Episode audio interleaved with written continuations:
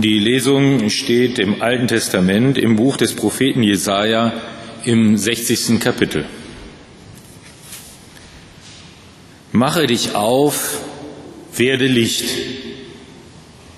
denn dein Licht kommt und die Herrlichkeit des Herrn geht auf über dir. Denn siehe, Finsternis bedeckt das Erdreich und dunkel die Völker. Aber über dir geht auf der Herr und seine Herrlichkeit erscheint über dir. Die Heiden werden zu deinem Lichte ziehen und die Könige zum Glanz, der über dir aufgeht. Hebe deine Augen auf und siehe umher, diese alle sind versammelt und kommen zu dir. Deine Söhne werden von ferne kommen und deine Töchter auf dem Arme hergetragen werden. Dann wirst du deine Lust sehen und vor Freude strahlen, und dein Herz wird erbeben und weit werden, wenn sich die Schätze der Völker am Meer zu dir kehren und der Reichtum der Völker zu dir kommt. Denn die Menge der Kamele wird dich bedecken, die jungen Kamele aus Midian und Eva. Sie werden aus Saba alle kommen, Gold und Weihrauch bringen und des Herrn Lob verkündigen. Halleluja. Als Jesus geboren war in Bethlehem in Judäa zur Zeit des König Herodes, siehe, da kamen Weise aus dem Morgenland nach Jerusalem und sprachen, wo ist der neugeborene König der Juden? Wir haben seinen Stern gesehen im Morgenland und sind gekommen, ihn anzubeten. Und als der König Herodes hörte, erschrak er und mit ihm ganz Jerusalem. Und er ließ zusammenkommen alle hohe Priester und Schriftgelehrten des Volkes und erforschte von ihnen, wo der Christus geboren werden sollte. Und sie sagten ihn, in Bethlehem in Judäa, denn so steht geschrieben durch die Propheten, und du, Bethlehem im jüdischen Lande bist keineswegs die kleinste unter den Städten in Juda. Denn aus dir wird kommen der Fürst, der mein Volk Israel weiden soll. Da rief Herodes die Weisen heimlich zu sich und erkundete von ihnen, wann der Stern erschienen wäre, und schickte sie nach Bethlehem und sprach, Zieht hin und forscht fleißig nach dem Kindlein. Und wenn ihr es findet, so sagt mir es wieder, dass auch ich komme und es anbete.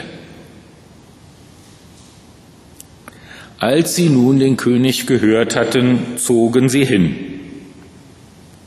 Und siehe, der Stern, den sie im Morgenland gesehen hatten, ging vor ihnen her, bis er über dem Ort stand, wo das Kindlein war.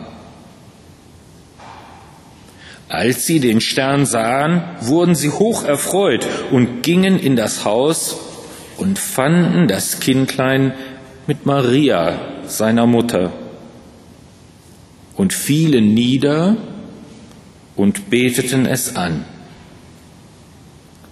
und taten ihre Schätze auf und schenkten ihm Gold, Weihrauch und Myrrhe. Und Gott befahl ihnen im Traum, nicht wieder zu Herodes zurückzukehren. Und sie zogen auf einem anderen Weg wieder in ihr Land.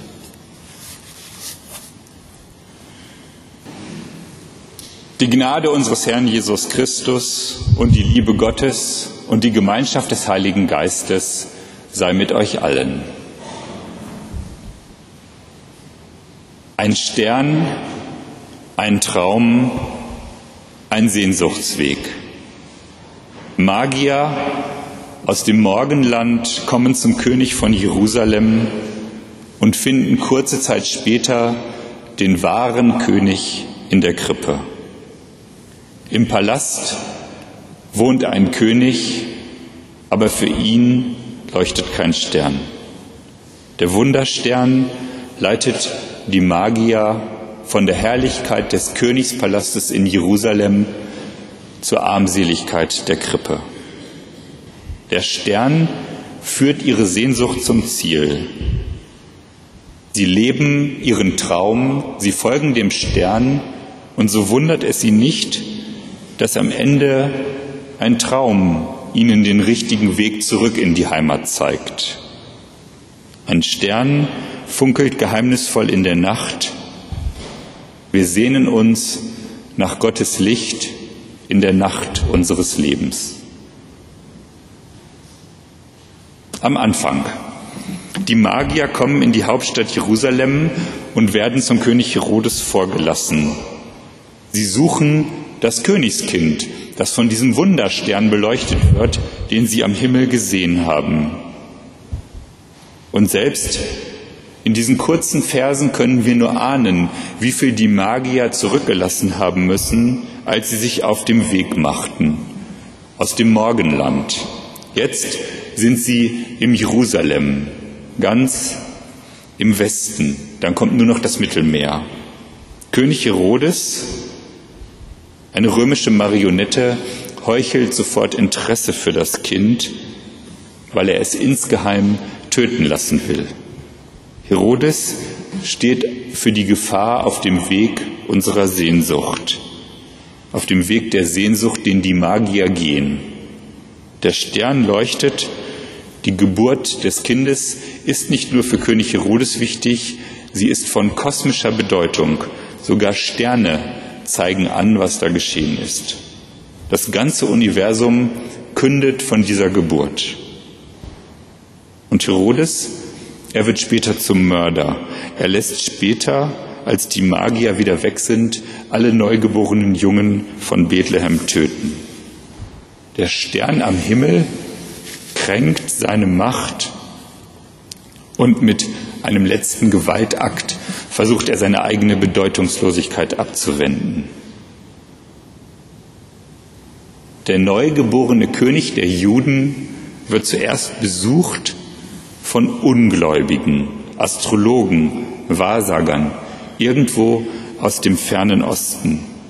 Vielleicht kommen diese Magier sogar aus dem berühmt-berüchtigten frivolen Babylon, dem Sündenbabel.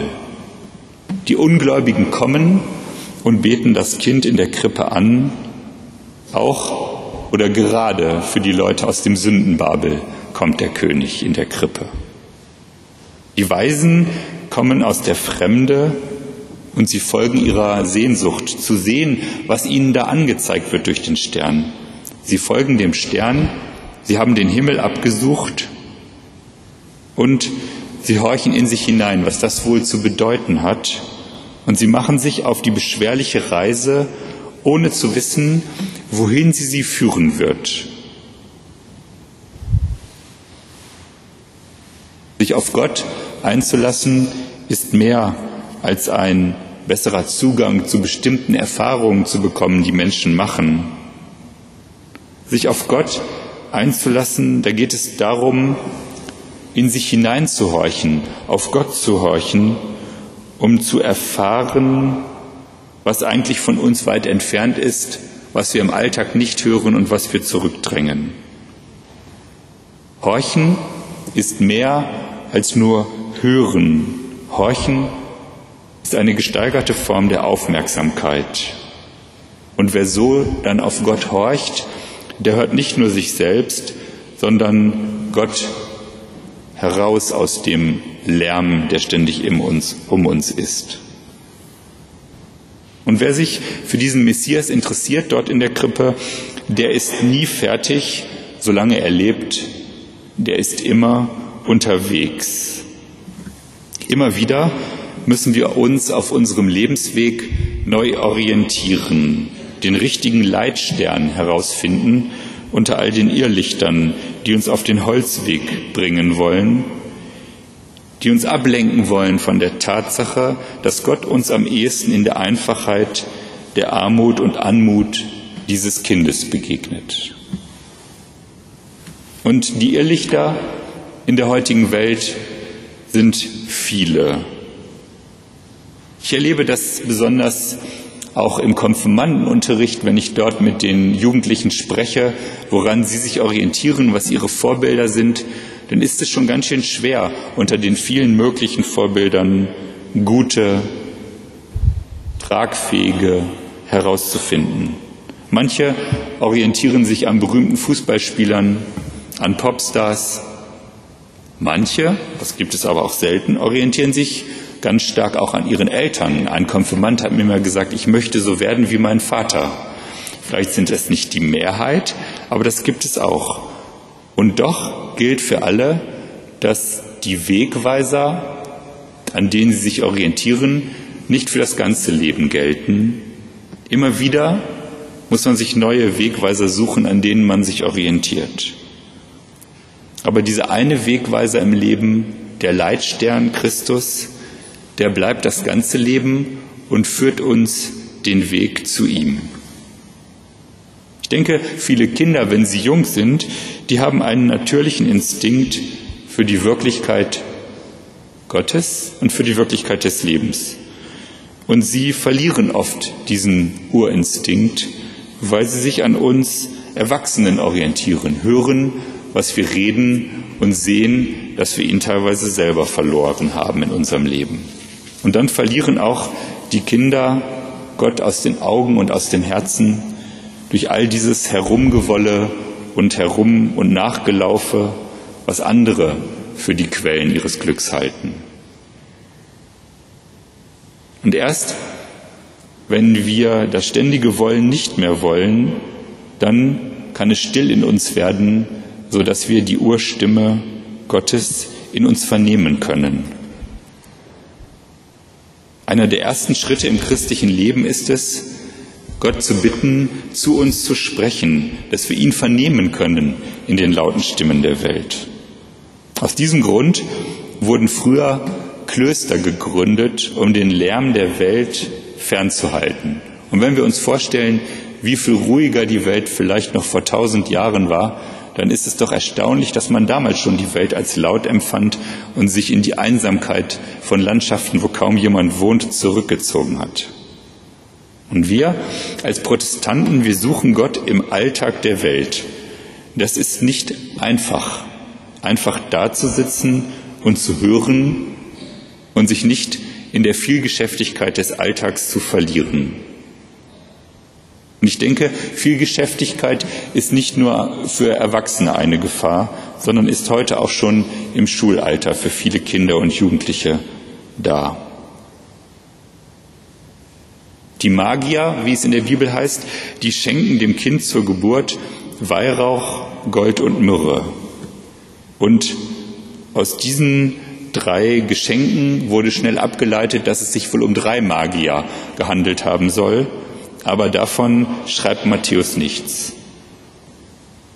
Das Mittelalter hat an diesen drei Geschenken symbolischen Charakter beigemessen. Das Gold sollte auf den Reichtum und damit auf die Königswürde hinweisen.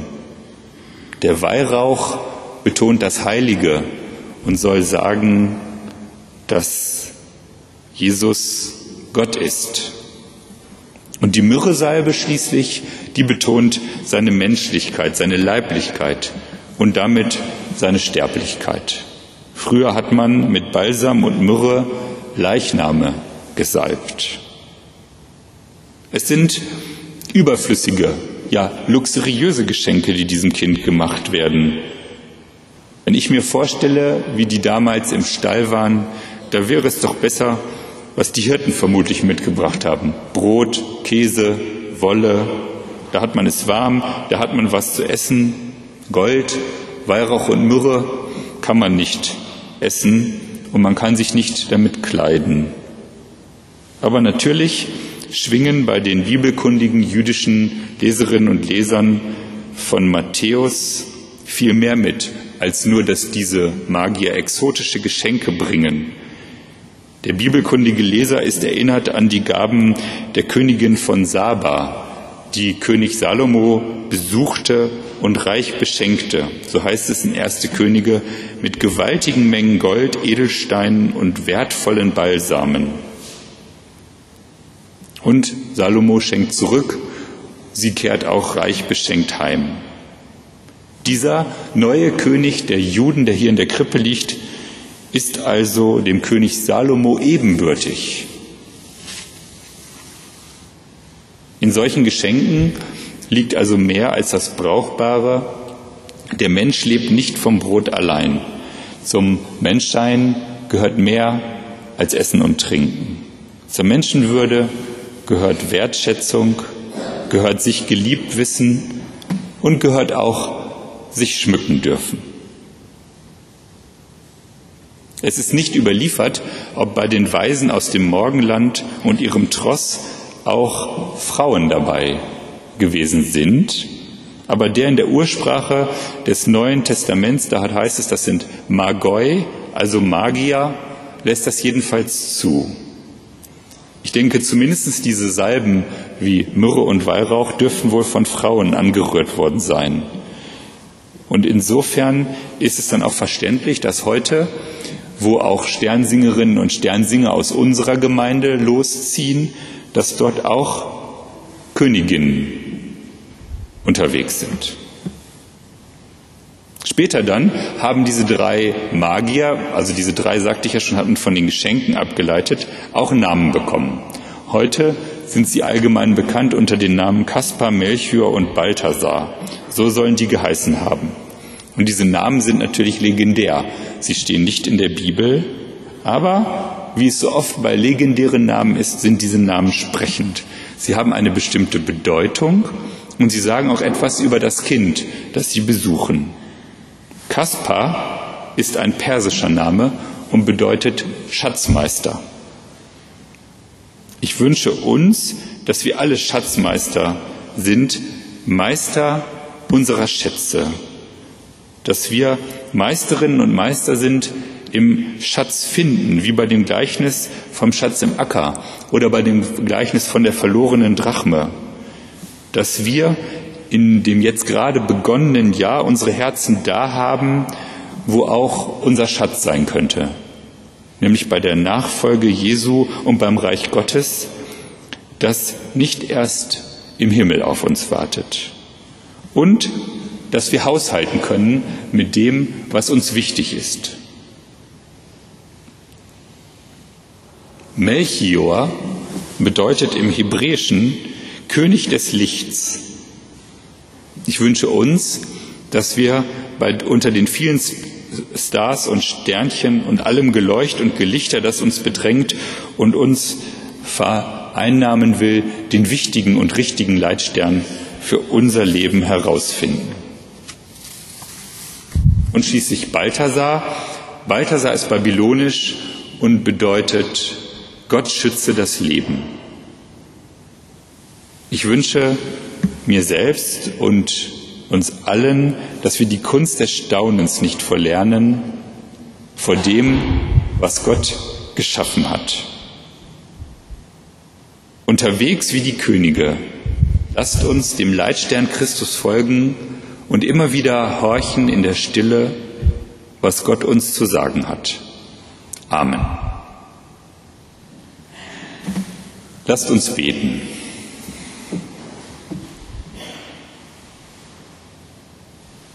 Gott, nicht im Gewitter und nicht im Sturm begegnest du Elia, sondern in der Stille. Still steht dein Stern über der Krippe Jesu Christi und weist uns den Weg. Lass Stille einkehren in unserer Welt und in uns, damit wir auf dein Wort hören und dein Wort unser Leben leitet. Sei du mit uns an diesem Tag und an jedem neuen Tag, den du für uns bereitet hast. Amen.